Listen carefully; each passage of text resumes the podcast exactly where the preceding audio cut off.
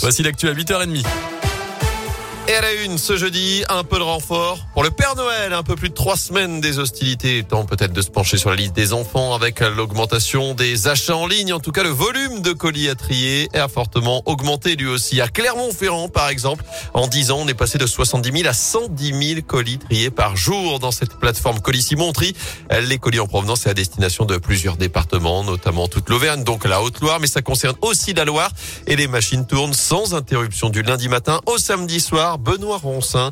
Le directeur de la plateforme a d'ailleurs recruté 150 intérimaires pour faire face au pic d'activité de cette fin d'année. On est en général sur une activité où on traite en moyenne par jour 110 000 colis. Là, avec ces périodes de fête, on va passer régulièrement la barre des 180 000 colis. On devrait même avoir une ou deux, trois journées avec des pics entre 240 et 250 000 colis sur la journée. Les e-commerçants actuellement ne connaissent pas la crise.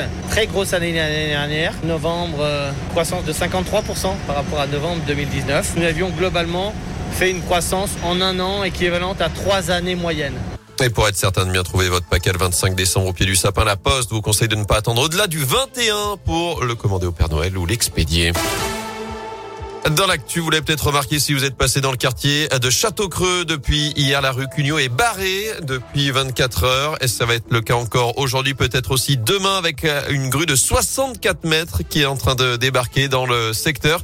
Elle sera mise en place euh, pour euh, ériger une tour de 16 étages d'ici à l'an prochain. Cette tour à énergie positive Thésée dont la première pierre a été euh, posée le 4 octobre dernier. La grue va rester près d'un an sur place. Les députés députés haussent le face au harcèlement scolaire. L'Assemblée nationale a voté à l'unanimité hier la création d'un nouveau délit. Objectif, créer un choc dans la société. Le texte prévoit de punir le harcèlement plus sévèrement. 3 ans de prison et 45 000 euros d'amende désormais. Même jusqu'à 10 ans et 150 000 euros d'amende en cas de suicide ou tentative de suicide de la victime. Le texte doit désormais arriver au Sénat pour une adoption d'ici février. Teddy Riner, Clarisse Agbenienou, encore Amandine Bouchard. Le monde du judo français se mobilise en faveur de Margot Pinot, championne olympique à Tokyo cet été. La judokate a sur Twitter, photo à l'appui, une violente agression qu'aurait commise Alain Schmidt, son compagnon et entraîneur. Jugé mardi soir, il a été relaxé hier, faute de preuve de culpabilité, puis remis en liberté.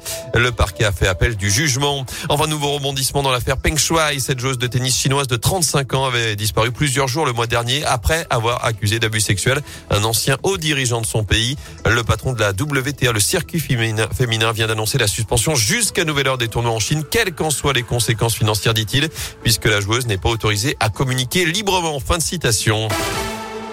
En foot des Verts en colère, mais toujours à terre. La SS enchaîne une deuxième défaite d'affilée hier en Ligue 1, revers 1-0 à Brest, but concédé sur un pénalty litigieux après l'heure de jeu, avec une main de Lucas Gourna, victime d'une faute non sifflée au préalable. Les Bretons ont profité, les Verts ont joué de malchance aussi avec deux tentatives sur la barre dans les dernières minutes. Réaction attendue dès dimanche face à Rennes dans le chaudron pour quitter enfin cette place de lanterne rouge du championnat. Enfin, on connaît désormais la programmation des 32e de finale de la Coupe de France. La SS justement se déplacera sur le terrain de Lyon-la-Duchère dimanche 19 décembre à 13h45.